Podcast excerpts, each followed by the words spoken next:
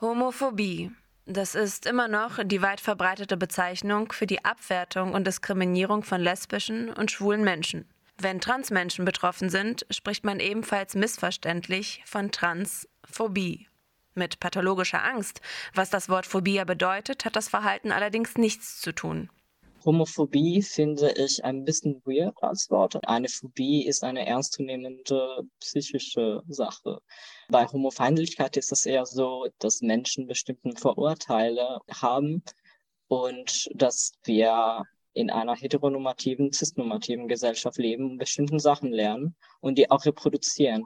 Das ist keine Phobie, das ist Diskriminierung, was in unserer Gesellschaft eingebettet ist. Sagt André vom Queer Aster der TU Berlin. André ist 24 und Transmann. Zusammen mit dem Kollektiv des Ausschusses versucht er die Rahmenbedingungen für trans-, inter- und nicht-binäre Personen an der Hochschule zu verbessern, etwa wenn es um den Geschlechtseintrag geht. Auch außerhalb der Uni gehört die falsche Ansprache und Pronomennutzung zu einer Form der Diskriminierung. Oft sind Anfeindungen sehr subtil. Der schiefe Blick auf den Kleidungsstil und den Nagellack oder beleidigende Kommentare zur Stimme. Wie man reagieren kann, hängt für André von unterschiedlichen Faktoren ab. Bei mir ist es so, wenn ich blöden Kommentare höre und so, schaue ich mir genau, was für ein Mensch das gesagt hat. Ähm, ist das eine Gruppe von Jugendlichen? Sind sie alle größer als ich? Habe ich die Möglichkeit, dann schnell wegzugehen? Wo bin ich? In der S-Bahn gibt es andere Leute da und ich gehe immer davon aus, dass andere Menschen mir nicht helfen werden. Wer Feindlichkeit und Diskriminierung aufgrund der eigenen sexuellen Identität und oder Orientierung erfährt, kann bei Beratungsstellen Hilfe suchen, wie zum Beispiel beim Checkpoint Berlin in Neukölln. Leo Janik Wild arbeitet hier in der Lebensberatung für queere Menschen. Woran genau erkenne ich denn diskriminierendes Verhalten? Das Level, sozusagen das Einfallstor, bei dem eine Person findet, das geht mir jetzt zu weit, ist sehr unterschiedlich.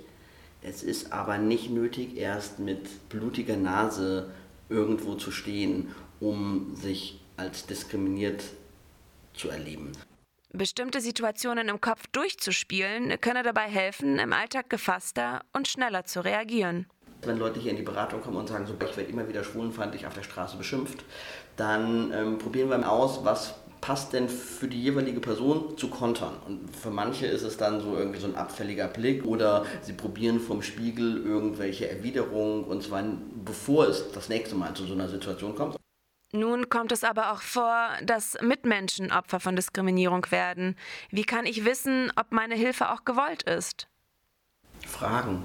Und das ist ja tatsächlich das Unaufwendigste, was jemand machen kann. Beispiel: U-Bahn-Fahrt, halbvoller Waggon, zwei Leute kriegen abfällige Sprüche von einer anderen Person. Früher hätte es sowas nicht ergeben, das ist ja ekelhaft, so Sachen auf der Skala.